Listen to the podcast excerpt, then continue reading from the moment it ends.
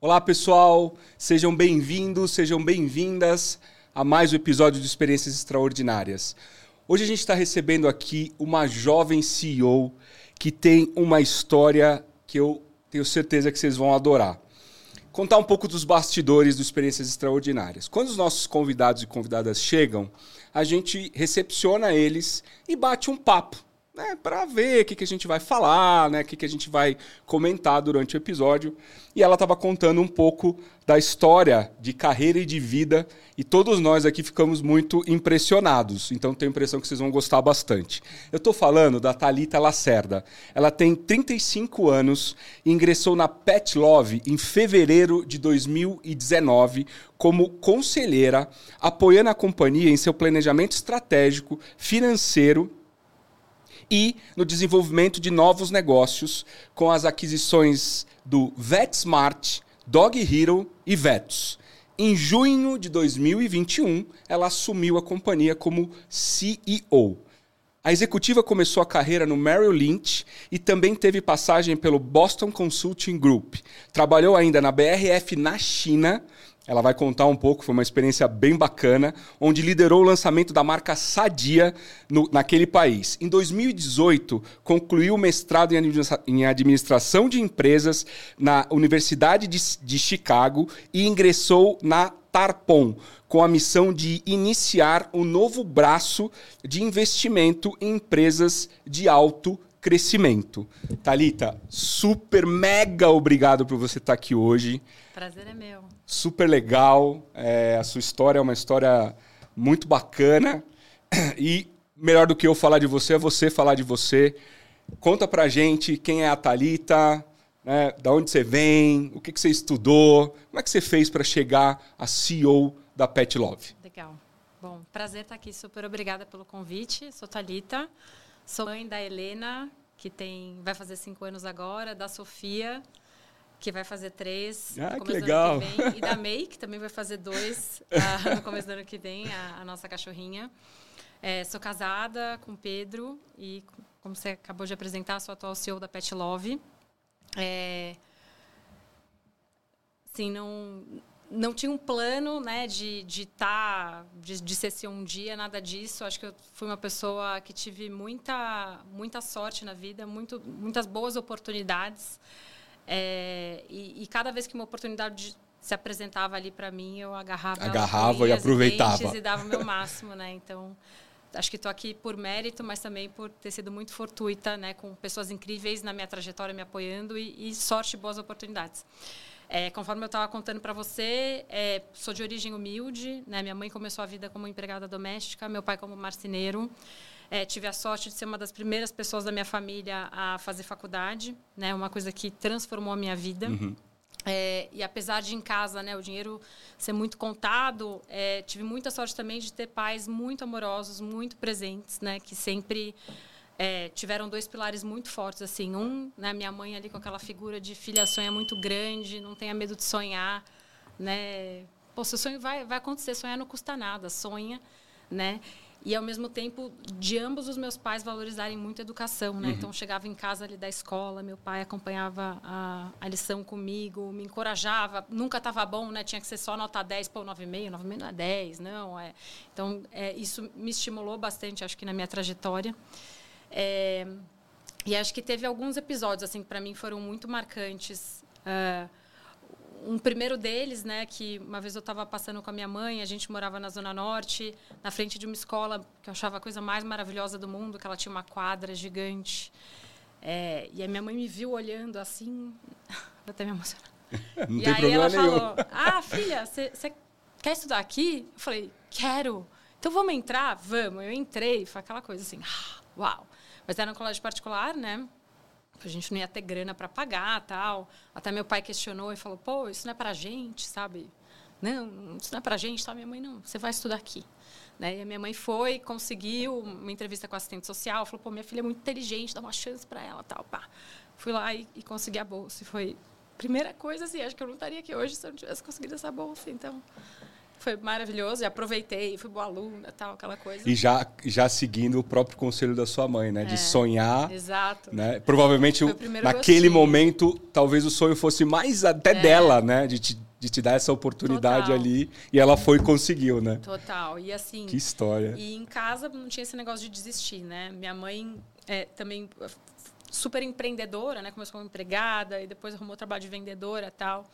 E aí também tem outro episódio que me marcou muito, que ela estava super grávida da minha irmã mais nova, a Isa, e aquele barrigão assim. E ela estava trabalhando como vendedora, ela vendia umas bijuterias.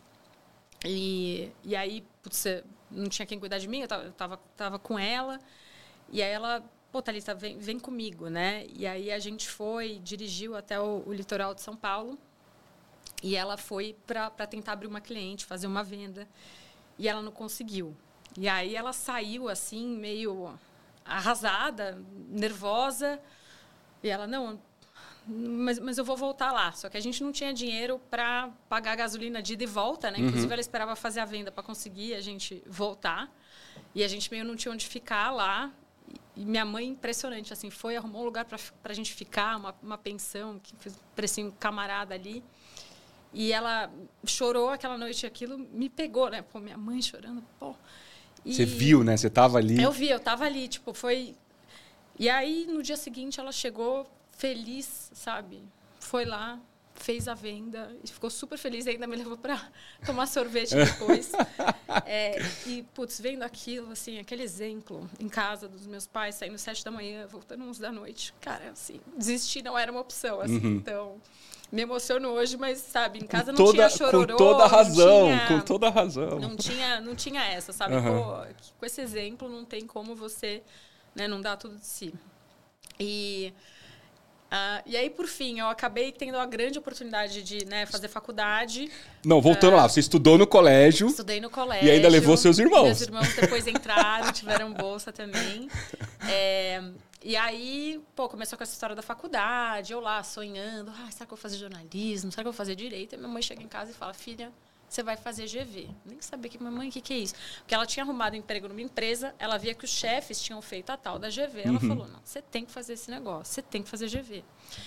É, e acabei indo fazer GV. e foi ótimo. Ela, não, depois você quer fazer, você faz depois, mas faz, faz primeiro GV. Faz primeiro GV Porque dá certo, você- os, os rapazes lá da É, empresa, pô, os rapazes lá da chefe empresa. Tá é. dessa GV, pô, sabe? É, e aí fui para a GV, foi incrível, ah, né, um novo mundo para mim, uma totalmente outra realidade, super legal também poder conviver com gente que né, vem do Brasil inteiro para estudar lá. É, e aí eu acabei, por conta da GV, comecei minha carreira no mercado financeiro, na Merrill Lynch, que é um Uhum. banco de investimento. Acabei indo para finanças, porque os Foi? melhores alunos iam. Eu falei, deve ser bom também. No estilo ali da minha mãe, o povo quer ir para lá, vamos lá, né? Deve, de- deve dar bom. E, e que no fim foi super importante começar a carreira com essa formação financeira, né? Um, é um, uma, uma base sólida de fundação para continuar depois. É, a minha vivência na Lynch também foi super importante, porque eu tive um chefe né, de Londres eh, que me chamou a atenção para a questão do inglês. Né? Então, assim, inglês, é, putz, eu tinha aprendido meio sozinha. Meu pai me comprava fitinha, cassete, né? Eu ficava estudando na fitinha tal. Começou com aquele clássico The Books on the Table, The Books on the Table. E, e aí, na GV, é, eu, eu tinha aprendido a ler tal. Eu traduzia palavrinha por palavrinha do livro e falava de forma macarrônica, eu entendia mais ou menos. E, e, é, esse cara chegou para mim e falou: Você não está entendendo, você não vai sobreviver se você não falar. Isso foi super importante também, acho, para minha carreira. Porque eu falei: Não, tem que ir. Né? Fui, estudei para o TOEFL e consegui fazer o intercâmbio para New York University. E, putz, aí né, desembestei, porque eu pude estudar finanças, aprender direito inglês tal, foi super legal. É, e essencial o inglês. Sem dúvida. essencial. E aí foi bacana, porque aí disso eu me animei para estudar outras coisas, fui estudar francês tal. Depois acabei estudando chinês também, é, e depois fui, fui, morar na China. Então foi, foi super importante essa passagem pela América, porque eu acho que sem isso eu não teria tido essa pressão para realmente, olha, o inglês é uma coisa que você tem que resolver na sua vida. Uhum. E aí eu percebi rápido, assim, que, poxa, o mercado financeiro é, ali investment bank não seria uma coisa para mim assim no longo prazo né assim a, a, motivação financeira ela perdeu um pouco o sentido depois desse primeiro emprego até porque para mim né sucesso a quanto eu quero ganhar sei lá foi o salário do meu primeiro estágio então, já, já era é, super já, legal, pô, né? Já tô aqui, pô. O resto agora que é lucro, né? Vamos lá. E, então, ah, eu acabei indo para consultoria, porque eu tinha essa vontade de aprender e tudo mais. E foi super legal, fui para o BCG, um ambiente maravilhoso, muito aprendizado, passar por várias indústrias, né? E, e é bacana contar também que antes de ir para o BCG, é, com, com o dinheiro que eu, que eu ganhei no banco, eu paguei né, uma, uma viagem para mim de volta ao mundo, uhum. que eu até fui com o meu atual esposo. E foi super legal, assim, a gente passou por vários países, continentes, a gente ficou, sobretudo, África, Ásia e leste europeu. E, e, na nossa passagem, a passagem pela China marcou muito, né? E criou esse, esse encanto assim, uhum. com a China, com a cultura, com aquela mistura, né? De moderno com antigo. É, e com desafio também. Eu adoro desafio, eu adoro problema para resolver. Eu falei, uhum. eu vou aprender a falar chinês, sabe? Saí já, vou, vou, falar chinês. E aí, pô, voltamos da viagem e comecei a estudar chinês ali três vezes por semana, às seis da manhã, antes de ir para o trabalho. E que foi super bacana, porque me abriu a porta de poder ir para a China de verdade uhum. depois. Então, é, quando eu estava conseguindo a transferência do BCG para ir para a China, para o escritório de Shanghai, eu recebi um convite da BRF para trabalhar lá. Na época, o Galeazzi era o CEO. Uh, ah, e eu falei, pô, obrigado, mas, mas não, estou indo para a China. Não, vocês não vão para a China, né? Assim, aí, ah, mas fazer o quê? Ah, fazer menei. Ah, não, lançar sadia. lançar sadia, lançar sadia. aí, aí o desafio, assim, de novo, né? Encheu ali de energia, putz, e, achei o máximo. Falei, não, vamos. É, acabei indo com meu esposo também, é, mudou para a China comigo. E foi, assim, a experiência da vida. Uhum. É, e uma transição maravilhosa, assim, de consultora para o mundo real, né? Então, muito ali da planilha, do número, da apresentação, muita cautela e tudo mais para execução. Para execução. Né? para o campo, né? Para o front. E, e, aprender que, assim, gente, sabe, aquela premissa lá da planilha, pô, pra você combinar ela com o seu distribuidor, enganjou, uhum. com varejistas, tem uma distância enorme, uhum. né? Então, foi uma super escola, assim, uma super experiência. E que até me empurrou demais para o outro lado, um lado de uma pegada de execução muito forte. É, e foi uma experiência incrível, assim. Fui muito feliz lá, super orgulho do time que a gente construiu, do trabalho. É, depois, assim, de uns três anos, começou a ter uma mudança de contexto na própria BRF por conta do acirramento da competição aqui no Brasil, um questionamento de, poxa, a gente vai continuar investindo na China ou não? E aí a gente acabou tendo uma, uma questão pessoal também, de saúde na família, e falando, poxa, vamos, vamos encerrar o ciclo aqui. Vocês a ficaram gente... quanto tempo lá na China? Uns três anos. Três anos, é. caramba! Deu para vivenciar bem, né? Ah, a cultura. Super, E a gente fazia questão de se relacionar e ter amigos chineses e uhum. então assim, viver tô, mesmo tive... dentro da comunidade chinesa. Né? É, assim, olha, KTVs assim, não uhum. tô traumatizada agora de tanto que eu fui. É, e então a gente depois decidiu fazer um mestrado, né, um MBA. Uh, fomos os dois, eu e meu esposo, para Chicago, para a Universidade de Chicago Booth. E foi, de novo, uma experiência super bacana, muito rica. Eu tinha esse sonho, né, de, poxa, poder estudar fora, numa super universidade. Então, foi um sonho realizado. E vocês assim. estavam trabalhando ou vocês conseguiram se focar nos estudos? A gente conseguiu se focar nos se estudos. Se planejaram se, e conseguiram... Se planejar é. para ir, né? Puxa, que legal. E... Então, isso foi super bacana. E, obviamente, lá, durante os uh, períodos de pausa, né? Os, os verões, lá, os summers, fizemos estágio e tudo mais. E até a gente pensou em ficar nos Estados Unidos, é, só que aí, né, meu esposo falou, poxa, é, fui, fui para a China, agora, agora sou eu, vou abrir minha empresa no Brasil, então ele veio para o Brasil para fundar a Consorciei. E eu vim também. E, e na época eu estava conversando bastante com o pessoal da Tarpon, né, é, com o Pedro Faria. Uhum é, com quem eu tinha me aproximado durante a experiência na BRF. Na BRF, que é um grande, que é um grande executivo, né? Exato. Uhum. E, e aí, poxa, contando um pouco, assim, ele contando a história, o sonho, a visão de começar esse braço de investimentos de crescimento, na TAP achei, de novo, um super desafio, que é o que me motiva. Brilha seus olhos. Brilha os olhos, né? E tá ali com o Pedro, com uma pessoa que eu admirava. Falei, não, vamos embora. É, e aí a gente começou Uh, nos deparamos com o mercado pet, começamos a estudar esse mercado tal e ficamos, né, assim, super impressionados com o potencial, com toda a mudança de comportamento do consumidor que estava acontecendo, esse processo de tratar o pet como como filho, né, uhum. né, a humanização do pet. E falamos, olha, a gente tem que estar nesse mercado. Nessa época, a gente conheceu o Márcio, que é o fundador da Pet Love, uma uhum. pessoa também maravilhosa, meu sócio parceiro. E e aí a gente decidiu fazer um investimento na Pet Love, né? Eu me tornei conselheira da companhia e comecei a trabalhar na companhia ali com o Márcio, com o time, no dia a dia, para ajudar no que precisasse. Então começou, sei lá, planejamento financeiro, planejamento estratégico, toda a você agenda estava onde precisava, você estava ali ajudando. Exato. Com todo o seu conhecimento. Exato. Agenda de pessoas também, então foi meio primeiro RH, assim, trazer talentos, ajudar a recrutar e tudo mais. É, e aí, poxa, começamos, né, construímos juntos uma visão de onde a gente queria chegar e começamos a, a executar essa visão, muito time, time ali da nossa gestora, que uhum. chama Camarupim, com o time da Pet Love. Então, primeiro passo ali foi transformar a Pet Love, né, do e-commerce no programa de assinaturas. A assinatura era, sei lá, 30% do negócio, hoje é mais de 85%. Uhum. E depois pô, e de assinatura para um verdadeiro ecossistema, ecossistema uma plataforma uhum. one-stop shop, onde o tutor pode encontrar tudo que ele precisa para o pet. E a gente começou a executar essa visão. E aí entrou muito de fusão e aquisição, trazer aquele skill que a gente não tinha dentro de casa, né? Então a gente trouxe a VetSmart, a Vetus, a Dog Hero, a Porto Pet mais recentemente a Nofaro. Uhum. É, e também construção desse time, mudança do jeito de operar a companhia, né? De um, um, um time mais, um time menor e todo mundo meio que focado no mesmo assunto para pequenos times focados em diferentes assuntos, squads e tudo mais. É, então, estava lá nessa jornada e, e, muito no dia a dia.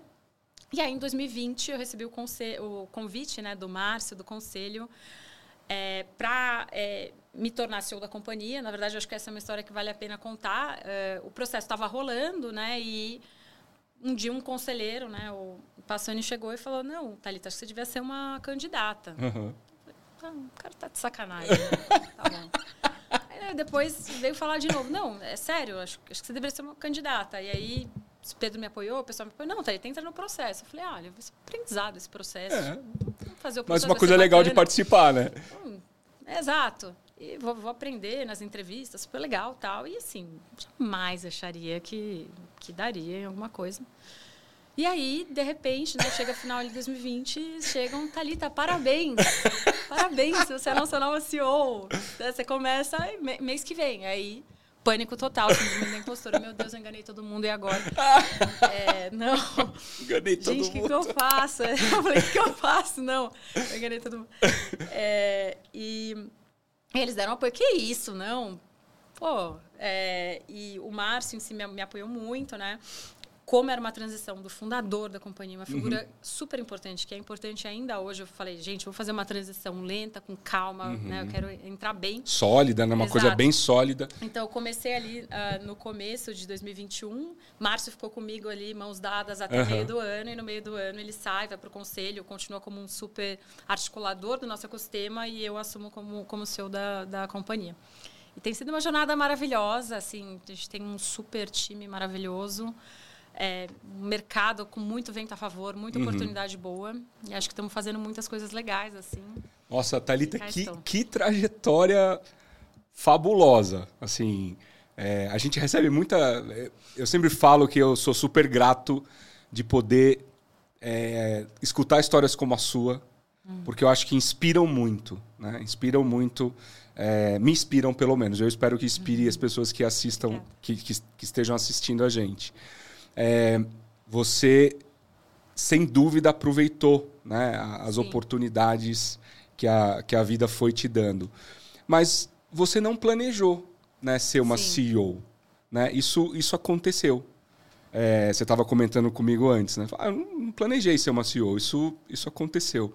E como é hoje, um ano e pouco que você está nessa, nessa função, como é tá lá. Ah. como é? Não era uma coisa que você queria, mas já que veio, como é? Como é que... A resposta é bonita ou a real?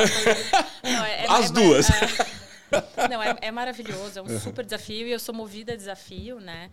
É, tendo dito isso, é uma loucura, é super intenso, né? O equilíbrio do, do trabalho como seu, poxa, como mãe, como esposa e, e, equilibrar todos os pratos, acho que é, é o grande desafio, a grande arte. Uhum. É, mas, é assim, é, é, é, muito gostoso, assim, porque eu acho que, mesmo não planejando ser CEO, a minha trajetória foi é, me ajudando, me preparando, né? Assim, pô, ter que se adaptar à cultura chinesa. Uhum. É, imagina, eu que é muito a falar diferente. chinês, é. mas assim, né, não era super fluente. Então, foram experiências, acho que importantes, que, que ajudaram a estar aqui, né? E, e pô, o que, que é meu trabalho? Né? Meu trabalho é, poxa, trazer uma visão para o negócio uhum. né? e motivar o nosso time para fazer acontecer essa visão, né? O nosso sonho é democratizar e simplificar o cuidado com o pet.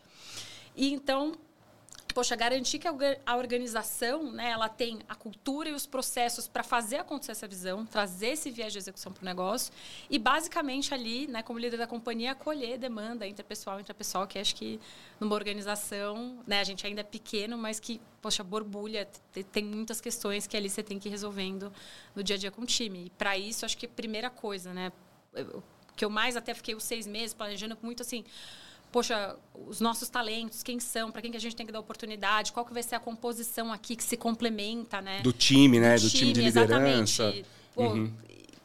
Um time que tem que ser muito melhor que eu em cada uma das funções ali, como que a gente faz esse jogo, né? E eu tenho super orgulho desse time. Uhum. Então, é, é muito isso, assim. Você, você comentou que lá no começo, quando você era conselheira da Pet Love, você se dedicou bastante à questão de aquisição de talentos, né? De é, e o que, que é importante na Pet Love? Aí já fica a dica, hein? Quem quiser se candidatar às vagas da Pet Love, já fica aqui a dica. É, o que, que, é importante do ponto de vista, é, do seu ponto de vista como CEO, para trabalhar dentro da Pet Love? O que, que vocês buscam nas pessoas? Porque você estava me contando, né? Vocês têm alguns pilares que são muito interessantes, né? Sim. né? Então, como é isso? Bacana. Então a gente olha três dimensões, né? uhum. né? Assim, uma dimensão é a aderência à cultura, que é um dos pilares mais importantes. Uhum. A gente olha também uma dimensão daquela fome, vontade, alegria de viver, uhum. né? E a gente obviamente olha também a questão da dimensão às vezes técnica da função, uhum. dependendo da função é mais ou menos importante.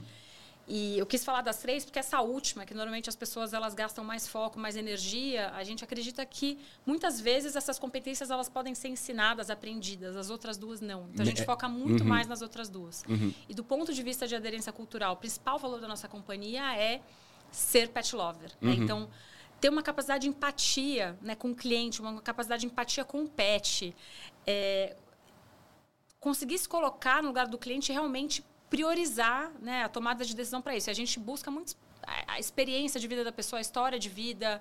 Poxa, como que você tomaria essa, essa decisão? Você, você, consegue realmente empatizar, né? Porque para construir um negócio duradouro, poxa, é, se a gente tomar uma decisão que não é o melhor para o cliente, você está criando uma relação transacional de curto prazo. Para a relação ser duradoura, você tem que fazer o que é melhor para o cliente. Uhum. Isso é muito assim. É o que cria diferencial competitivo e tudo mais, então é um pilar que a gente não abre mão. E, obviamente, a gente busca muito empatia, amor pelos pets, isso é um plus, assim. Né? É, você estava é, contando, né? Que vocês sempre olham se é bom para o pet, né? Exato, exatamente. Né? Então, é o movimento que fez a gente, poxa, tirar, parar de vender gaiola no site, não vender coleira antilatida, esse tipo de coisa é super, super importante. Uhum. Outro pilar que a gente olha é o viés de execução da pessoa. Poxa, a gente é uma empresa em crescimento, uma empresa né, que está ali, saiu da, da está na sua adolescência, vamos dizer assim, né? Uma startup que que está ali escalando. Então, o viés para execução, o ponto de vista prático é super importante, né? Então, a gente sempre olha, pô, essa pessoa vai ficar muito ali no análise parálise, na uhum, paralisia uhum. de análise, fazendo análise sem fim, sem a, né, aquele impulso por ação, por tomar uma decisão porque não tem jeito, a gente nunca vai ter as informações perfeitas para tomar uma decisão. Uhum. Então, a, muito da, da, de fazer a diferença é conseguir pô, tomar uma decisão com, com pouca informação uhum. muitas vezes. E tomar a decisão e, e agir rápido, né? Exato, uhum. exato. A gente olha muito também o valor que a gente chama de sociedade, né? Que muitas empresas falam, pô, a cabeça de dono. Uhum. E a gente fala sociedade porque é isso, é a cabeça de dono, né? Pensar como dono do negócio, pensar no longo prazo. Mas a gente fala sociedade porque a empresa, a cultura nossa é muito colaborativa. Uhum. Muito, muito, muito. A gente não tem meta individual, a gente até desdobra OKRs individuais, mas as metas de bônus são coletivas. E, e, a gente valoriza muito assim a pessoa que toma a melhor decisão para o ecossistema em detrimento da área e para a área em detrimento do indivíduo. Então, uhum. Então, que interessante. Se é uma pessoa assim, putz, muito competitiva, que quer mais ali o eu, o individual, é, poxa, a gente prefere ter um time equilibrado, muito unido do que necessariamente ali né, um time individualista de talentos que nos, na sua individualidade são muito potentes. Então, uhum. isso é outra coisa que a gente olha muito. Tem outros valores também, mas esses são os principais ali. E até para fazer um, um, um, gesto forte disso, né, a gente deu ações para todos os colaboradores. Né, do operador do CD, o atendente uh, do nosso Pet Experience, que é a área uhum. de atendimento. É, por quê? Porque a gente está pedindo para as pessoas assim, poxa, eu quero que você se comporte como sócio. Uhum. Se a gente é sócio, a gente senta na mesma mesa, a gente conversa, a gente toma decisões juntos, a gente pensa no longo prazo. Uhum. Então, esse valor é muito, muito importante. E não é como é super comum, né? Você pega aí muitas pessoas super talentosas aquilo, mas a pessoa só pensa nela, só quer saber ali de fazer bonito, né? Só eu, né? Eu Só quero eu. brilhar. E, e, isso a gente acha que, poxa, Nossa, que até coisa... traz resultado uhum. curto prazo, mas isso não é o melhor para a organização é. escalar, né? Tem até aquela frase, né? Não sei se vou lembrar exatamente, né? Talvez sozinho você chegue mais rápido, mas junto você chega mais longe. É. Né? Acho ah, que é um pouco é por aí, né? frase. né? Muito. Ah, vou adotar essa, adorei. Deixa eu te falar uma outra coisa. A gente também. É... Primeiro, é, é, eu adoro falar com pessoas que são apaixonadas pelas empresas que trabalham e quando você Ai, fala, não, seu olho não, brilha não, do Pet Love mesmo, né? Seu olho brilha de um jeito que dá, dá gosto de ver. É, como é que vocês lidam essa questão? Você falou, né? Tem que ser uma pessoa feliz, tem que ser uma pessoa que está ali de bem com a vida, e tal. Como é que vocês lidam de fato com isso? Eu tenho visto muito esse assunto é, em voga nas organizações, né? É, é eu acho que a, ainda trazendo o assunto da pandemia, a pandemia deixou um, um legado duro para as pessoas de uma forma geral, né? Enfim, é, de, de várias, em, em, vários aspectos. Então, acho que é, as organizações estão colhendo esse esse problema, vamos dizer assim, ou, ou desafio, melhor dizendo, agora. Né? Então eu percebo muito é, o pós-pandemia, se é que dá, se é que dá para dizer que a gente passou da pandemia, esse pós-pandemia eu tenho visto muita empresa com absenteísmo, com burnout, né, com muito funcionário doente, síndrome do pânico. Eu estou conversando com os, com os CEOs por aí né, e, e batendo papo, eu tenho visto isso. E também tenho visto essa tendência de, das organizações é, olharem para essa questão da felicidade dos colaboradores. É, eu vi até outro dia o, o, o Cho, é, o Chief Happiness Officer, ah, que, né, que é, um, é, uma, é, um, é, uma, é uma posição que passa a, a, a existir, né? É, e algumas empresas já começaram a, a contratar esse, esse profissional né, para cuidar dessa questão do equilíbrio e, e, e, felicidade. Como é que vocês tratam isso lá na Legal. Pet Love? Como é que é, é, abordado isso com mil e poucas pessoas, que, uhum. colaboradores que vocês têm? É, são 1.600 colaboradores uhum. hoje. Então, assim, a gente não tem a figura, né? Essa uhum. figura, para a gente, isso é um papel da liderança. Então, cada coordenador, Excelente. cada líder, né? Ele é responsável pelo seu time. Uh, como que isso funciona na prática? Até, né? Então, na nossa gestão na, da companhia, a partir de OKRs, a gente sempre tem uma dimensão de pessoas. Sempre uhum. um dos nossos objetivos estratégicos, a gente tem no máximo cinco, é um objetivo relacionado a gente. Uhum. E por quê? Né? Porque pô, a gente tem um sonho grande, ambicioso, é difícil o que a gente quer fazer, a gente só vai fazer isso com pessoas excepcionais e pessoas num contexto de alta performance. Uhum. Né? A gente fala que é, é um em times com propósito e alta performance, uhum. porque né? O propósito vai fazer a gente ir além e como que a gente trabalha bem com o time, como que esse time funciona bem. Então, a gente olha métricas como o turnover voluntário. Né? Poxa, uhum. se tem muita gente saindo, tem alguma coisa tem alguma que tem que coisa. ser melhorada. Uhum. A gente olha também outro indicador, né, que é um indicador até que prevê o turnover futuro, que é o NPS, uhum. nível de satisfação interna. Do colaborador. Do colaborador. Ah, que interessante. Não é. só do cliente, do colaborador do também. Do cliente, com certeza, uhum. do colaborador também. Uhum. Então, a gente acompanha semanalmente todos os times, né? E tenta ver também ali os comentários, os feedbacks e tudo mais. E do ponto de vista mais macro, do aonde a gente quer chegar, né? A nossa companhia tem um sonho de ser líder, né? Para ser líder a gente tem que ser o que cresce mais rápido. A gente tem o sonho de ser a marca mais amada pelos pets para isso a gente tem que ter uma super proposta de valor, cuidar muito uhum. bem do pet. A gente quer ser uma empresa sustentável, né, certificada pelo Sistema B e um dos melhores pra, lugares para trabalhar no Brasil. Então, isso está na nossa visão, está nos uhum. nossos objetivos que a gente desdobra para executar. Então, tá tudo, tudo ali se conversa, né? Uhum. O micro OKR, que a gente está acompanhando mensalmente, trimestralmente, e também o macro, os objetivos e estratégias da companhia. E, inclusive, é, a métrica né, é, de, de companhia, ela faz parte do bônus. Uhum. Né? Então, a gente tem cinco métricas globais uh, ah, para o bônus e essa métrica de sustentabilidade, que envolve um pilar de time importante, a gente acompanha ela é, ela define bônus da companhia. Uhum. Então, assim que a gente faz. E aí, obviamente, nessa questão de valor e tudo mais, tem o ciclo de performance, né, que é o momento que a gente usa é, para falar um pouco do colaborador. Poxa, como é que está o seu fit com a Pet Love? O que, que a gente vê de é, oportunidade? Que, pô, que, que você tem aqui de talento que a gente tem que amplificar o seu talento e tudo mais? Uhum. É, esse momento da conversa do ciclo de performance também é importante né, para a gente ter trazer, fazer a cultura ganhar vida. Uhum. Assim. A, gente já, a gente já teve aqui, Thalita, outros executivos e executivas que trouxeram esse, esse é, é, contexto de, de OKR, de OKRs. Uhum. Mas dá uma, uma pincelada para a gente, para quem não assistiu os Legal. outros episódios, o que são as OKRs, os Legal. OKRs? Uhum. Boa. Então, é, os OKRs são um sistema de gestão uhum. que você tenta trazer para o time prioridade, uhum. trazer foco em que você escolhe de três a cinco objetivos para a companhia, né? Normalmente esses objetivos eles são redefinidos a cada três meses, em muitos casos, em algumas empresas a cada seis, no caso da Pet Love é a cada três. Né? Então, para os próximos três meses você define a direção e para cada objetivo que tem que ser um objetivo ambicioso, que inspire as pessoas, uhum. né? A gente tem como mensurar que aquele objetivo foi um sucesso? Uhum. São os chamados key results. Né? Então, a gente tem até cada cinco key results por objetivo, né, em que a gente mede o que, que é sucesso ali. Né? Então, por exemplo, o nosso objetivo de pessoas, né, de construir um time é, em uma cultura de propósito, de alta performance, poxa, como que a gente mede isso? A gente olha o turnover voluntário, uhum. a gente olha o NPS, a gente olha é, como que está todas as, o plano de ação de diversidade da companhia e a gente tem metas é. específicas para mulheres, para pessoas pretas, para outros grupos subrepresentados. Uhum. A gente olha métricas também de, de, sustentabilidade, então a gente mensura, tudo é mensurável, tem um número, uhum. né? E o time tem a liberdade para fazer um plano, fazer o que eles acreditam para chegar ali. ali onde eles precisam chegar. Uhum. Exato. E aí a gente define os da companhia, as áreas desdobram, cada área tem o seu em algumas áreas você chega a desdobrar até para sub-área para o indivíduo também, uhum. dentro da área. Nossa, que bacana, que legal. É, quando você fala de, de, de, liderança, né, você, você comentou que a liderança tem um papel importante ali na, na Pet Love, nessa gestão.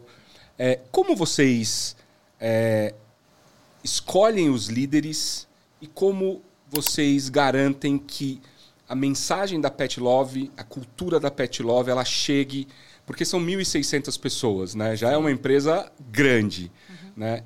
É, como é que eu garanto que a vendedora do quiosque aqui do Shopping Morumbi, uhum. né? Ela tem a cultura da Pet Love lá, que tem, tá? By the way, uhum. eu já fui lá. Ah, que legal.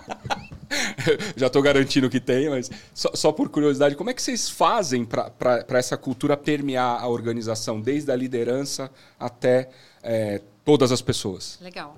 Bom, então falar aqui primeiro de jornada do colaborador. O onboarding é muito importante. Uhum. Então, por exemplo, eu faço questão de falar com todas as turmas de novas pessoas que entram na companhia. Que legal. Né? E aí tem um processo de onboarding estruturado, uhum. em que a pessoa ela é inserida na cultura. Tem o jogo da cultura também ali, como se fosse um quiz divertido para o pessoal fazer. É, a cultura ela é muito reforçada. Lá a gente faz um evento com toda a companhia, né? um, town hall, assim, com todo mundo, a cada 15 dias. Então, a cada 15 dias, está toda a companhia convidada ali, uh, de 30 minutos a uma hora, para a gente falar sobre a companhia. Normalmente, a gente fala sobre uma coisa da cultura. Dessa forma, você tem um canal uhum. de comunicação aberto. As pessoas se conectam, ou deve ser online, imagina, né? Exato. Porque juntar 1.600 pessoas não deve ser fácil. O pessoal se conecta Exato. e vocês... Exato. A gente faz alguns presenciais, mas a maior uhum. parte é online. É, a gente faz também, pô, eu tenho um horário ali da minha agenda aberto que as pessoas podem marcar. Eu também circulo bastante, ando, eu gosto de falar com todo mundo. Uh, além disso, né, poxa, toda a, a, gente tem uma rotina de comunicação e processos também estruturados para ter essa comunicação. Então a gente tem rotinas de estar semanalmente juntos no time, a gente chama isso de WBR, né, Weekly Business Review. Uhum. A gente está junto nas MBRs também. E quando a gente discute os OKRs, é um grande evento que a gente traz toda a liderança da companhia para estar tá junto, conversando, desdobrando os planos, contando sobre o que está acontecendo. Ou seja, as, as OKRs são, posso dizer que elas são definidas em conjunto? Elas são definidas em conjunto, ah, sem dúvida. Sempre uhum. tem um input do time, mas obviamente tem uma visão Não, de longo prazo, uhum. porque muitas vezes né, tem uma área, uma pessoa que está num contexto específico uh, e que às vezes está tá perdendo um pouco a dimensão do todo. Então, uhum. sempre esse equilíbrio. É, e a gente faz eventos de cultura mesmo. Então, a gente, a gente, faz rota com o cliente. Então, a gente para um dia que a gente vai todo mundo para casa do cliente. A gente Sério? se divide, né? E aí depois faz os debriefs. Isso é ótimo. Uhum. Né? Assim, a gente também tem uma cultura de atender, fazer todo mundo, toda a liderança. Vai lá na central que, de atendimento e fica tem que atender uhum. para ouvir, para entender. Poxa, essa promoção que eu fiz, que eu achei que é o máximo, eu estou vendendo horrores. Olha quanto cliente não entendeu, como, como uhum. eu tenho a oportunidade de melhorar a comunicação, por exemplo. Então, a gente faz uma série desses eventos da cultura que eu acho que são importantes e ajudam a cultura a manter, manter viva. E aí, obviamente, na contratação, olhar muito bem a aderência à cultura. Nas, no ciclo de performance, nas decisões de concessões de ações, também olhar muito a aderência à cultura. Uhum. Então...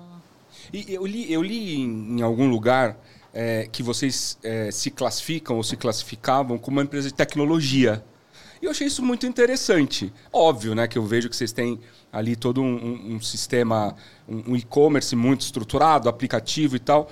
Mas me conta um pouco, por que, que vocês se classificam, se é que é assim hoje, uhum. se, que vocês se classificam como uma empresa de tecnologia. Legal. Eu achei Ó, isso muito interessante. Eu, eu, acho que assim, a gente, na verdade, é uma empresa para pets. Para pets. Né? Uhum. A gente é uma empresa pet. A nossa, nosso sonho é democratizar e simplificar o cuidado com o pet. Uhum. Né? E a gente quer, não quer fazer isso de qualquer forma. A gente quer fazer isso empoderando o médico veterinário e empreendedor. Então, esse é o uhum. nosso sonho. Uhum. Né? Então, uma empresa que está ali para servir o pet. Dito isso, a, a tecnologia é um enabler muito importante. Ela é um pilar para a execução da nossa proposta de valor. A gente acredita muito em é, tecnologia como um enabler para escalar o nosso negócio e fazer acontecer a missão. Uhum. Por exemplo, tecnologia é o nosso principal investimento de pessoas. A maior parte da nossa, né, da nossa verba de gente, ela está em tecnologia. Uhum. E é, nós somos uma empresa que nasceu no digital também, né? Começamos com site, depois primeiro e-commerce para pets do Brasil. É isso que eu ia falar, lá em 1999, 99, né? Márcio fundou a Pet Nem o e-commerce ainda era tão difundido, já tinha Exatamente. Pet Exatamente, Márcio super visionário. Uhum. Aí depois ele fez o primeiro app para pets do Brasil, primeira assinatura de pets do Brasil. Então a empresa é sempre muito uh, empreendedora, inovadora, usando tecnologia como um canal né, de crescimento e expansão. Então, a maior parte das nossas receitas ainda são receitas ali online, da nossa assinatura, uhum. que é 85% uhum. do negócio. Mesmo no plano de saúde, né, que é um novo negócio que a gente entrou com muito potencial, que está indo que é super é genial. Uhum. É, poxa, a expansão é uma expansão que depende do, do, do canal digital. Todo o gerenciamento do plano ele é feito no nosso app. É, a conexão com a rede credenciada também é uma conexão feita com o sistema proprietário. Então, assim, tecnologia é uma grande veia de diferenciação da uhum. companhia. Acho que por isso que né, em algum momento que é, que é uma empresa de tecnologia, é. né? Falando um pouco de, de cliente, eu sou apaixonado por experiência do cliente. Na né? vida inteira, eu sou da área de tecnologia. A vida inteira eu trabalhei, ou boa parte da minha vida, eu trabalhei em empresas de soluções para a experiência do cliente, né? soluções tecnológicas para a experiência do cliente. E eu gosto muito de testar as marcas né, com, com, a, com, as quais eu me relaciono, porque eu acho curioso né, as abordagens e tal. Como é que isso é visto dentro da, da Pet Love? Já está claro que o pet é o centro né, do, do, da estratégia de vocês. Eu achei isso genial também. Né? Se é bom para o pet, a gente faz. Se não é, a gente não faz, que é o caso das gaiolas. Né? Deixo de vender gaiola porque isso não é bom para o pássaro. Né? É, como, como é que vocês estabelecem as estratégias de experiência do cliente, além de escutar, de ir na casa do cliente, que deve ser muito legal? Né? Que outras coisas vocês costumam fazer é, para se conectar com os clientes e se adaptar a, a, ao que eles também precisam? Perfeito. Bom, então, assim, a, a nossa área que está na linha de frente com o cliente, né, que a gente chama de Pet Experience. Uhum é uma área em que a gente investiu bastante, né? investimos muito no capital humano, no desenvolvimento das pessoas, na contratação também de profissionais com uma diferenciação e um conhecimento técnico importante. Então, uhum. hoje, 40% dos nossos colaboradores que estão ali no atendimento são médicos veterinários. Olha, que é, interessante. É, então, essa área ela tem total autonomia para resolver o problema do cliente. Uhum. E ela está na linha de frente ali ouvindo. E aí a gente tem processos de como que a gente né, trata essa informação que está vindo ali em escala para ir para a área do negócio. Uhum. Então, a gente tem, é, além dos dashboards, né, com a informação viva ali, a gente tem a rotina semanal com diferentes áreas da companhia para levar né, o que o cliente fala ali para dentro. Uhum. Além disso, obviamente, a gente monitora o NPS e olha muitos comentários de elogios e de pontos de melhoria e usa muito isso em conta na priorização do OKR do próximo TRI. Uhum. Né? É, inclusive, a gente para né, um dia inteiro é só para falar do cliente, o que, que a gente está ouvindo do cliente, o que, que a gente tem que fazer diferente e tudo mais. A mesma coisa nas lojas. Então, a gente está... Acabamos de abrir, está sendo um feedback super gostoso. É, mas olhando ali o NPS, ponto de melhoria, o que, que é, e, e ter essa rotina e autonomia para o time resolver. Além disso, na parte de produto e tecnologia, conforme eu falei, né, um super viés de diferenciação da companhia, a gente se estrutura em squads. Uhum. Esses squads têm autonomia total para resolver o problema do cliente. Cada squad desse Nossa, tá eu ia focado, tocar nesse assunto. Tem autonomia é, para ir lá e resolver. Tem. Uhum. Tá, tá, focado numa dor. Obviamente, às vezes tem um guide estratégico. Gente, ó, precisamos ir para uhum. cá. Só que né, é um guide estratégico, eles falam, pô, mas a gente pode fazer também isso, isso, aquilo. Então, o squad tem autonomia para resolver. E todo squad ele vai ter ali o designer e o pesquisador que está fazendo a interação do cliente em relação a um problema para poder transformar isso num roadmap para o uhum. time desenvolver e, e, atacar. Que interessante, muito, muito legal.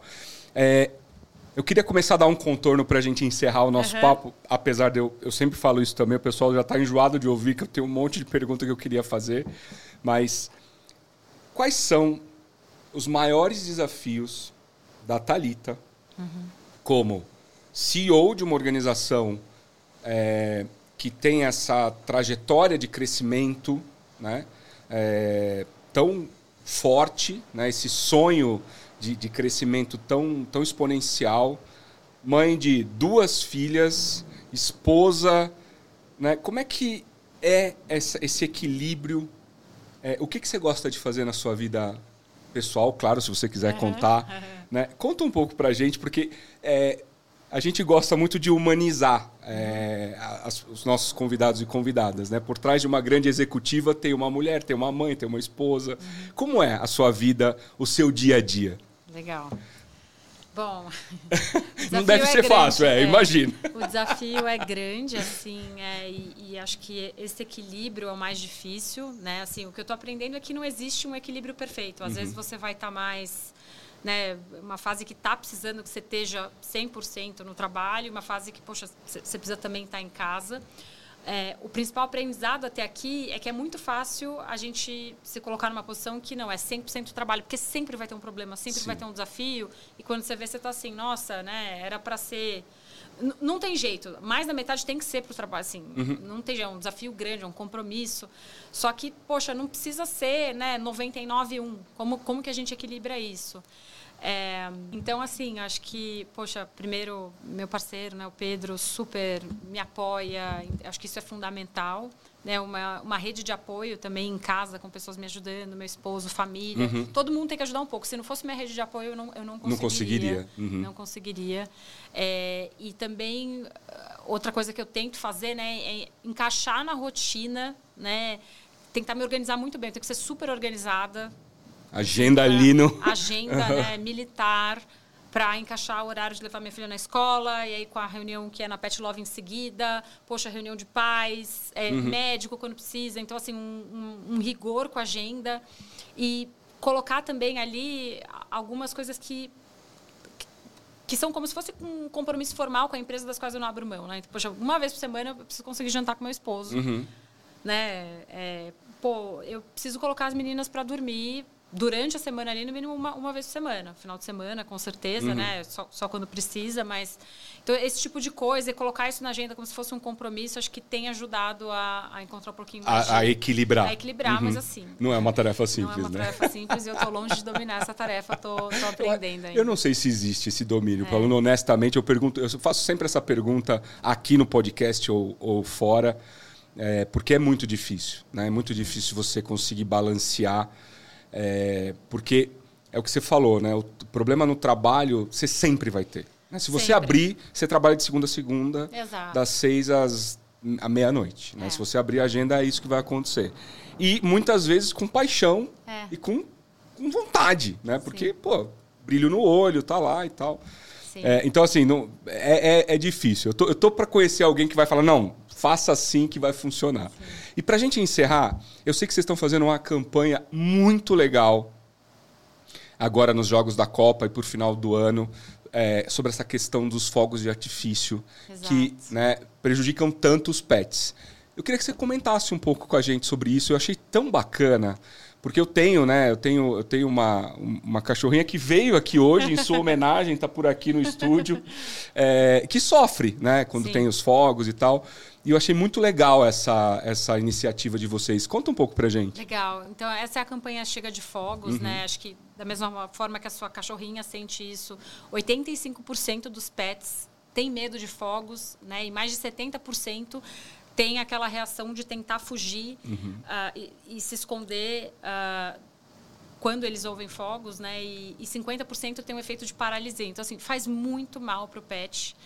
É, e, e, por conta disso, né, a gente se uniu à Amparo Animal, à ONG da Luísa Mel, né, e também a, a um delegado que está promovendo é, essa pauta uh, para que a gente possa né, aprovar uma lei para que não se soltem mais fogos durante, durante os jogos, as celebrações e tudo mais, para que as pessoas encontrem outra forma de celebrar, porque é extremamente nociva aos pets. Aos pets. É, então a gente está com essa campanha, é, a gente é, colocou alguns outdoors aí ah, pelas ruas, com as notícias de jornal, com casos de pets, inclusive, que infelizmente morrem. Falecem. É, uhum, uhum. Ah, por causa não, disso, por, né? causa dos fogos. Então, assim, é um problema sério para os pets. Eu sei que, poxa, para a gente é, é legal, é gostoso, mas talvez encontrar outras formas, assim, né? Poxa, como de que a gente festeja, assim... É, quem tem é... pet que, que sofre sabe Sim. o que é. É. Né? No final de ano, eu, eu conheço a Elis, que trabalha aqui com a gente, ela não viaja no final de ano por causa dos, dos cachorros, por causa dos fogos. É.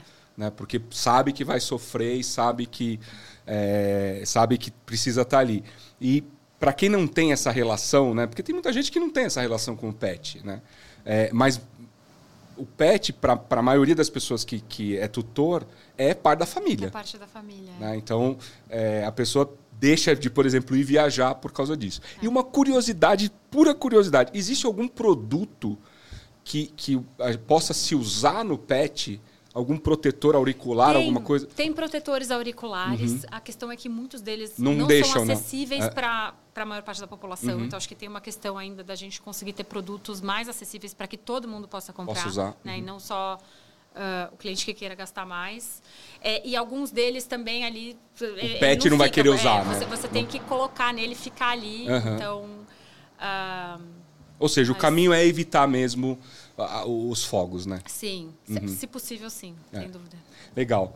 Talita, super mega obrigado. Um eu fiquei encantado com a sua história, de Obrigada. verdade. Muita gratidão por você ter vindo aqui, eu que agradeço. contado. Parabéns pelo projeto, é maravilhoso. Imagina, eu que te agradeço. Obrigado de verdade.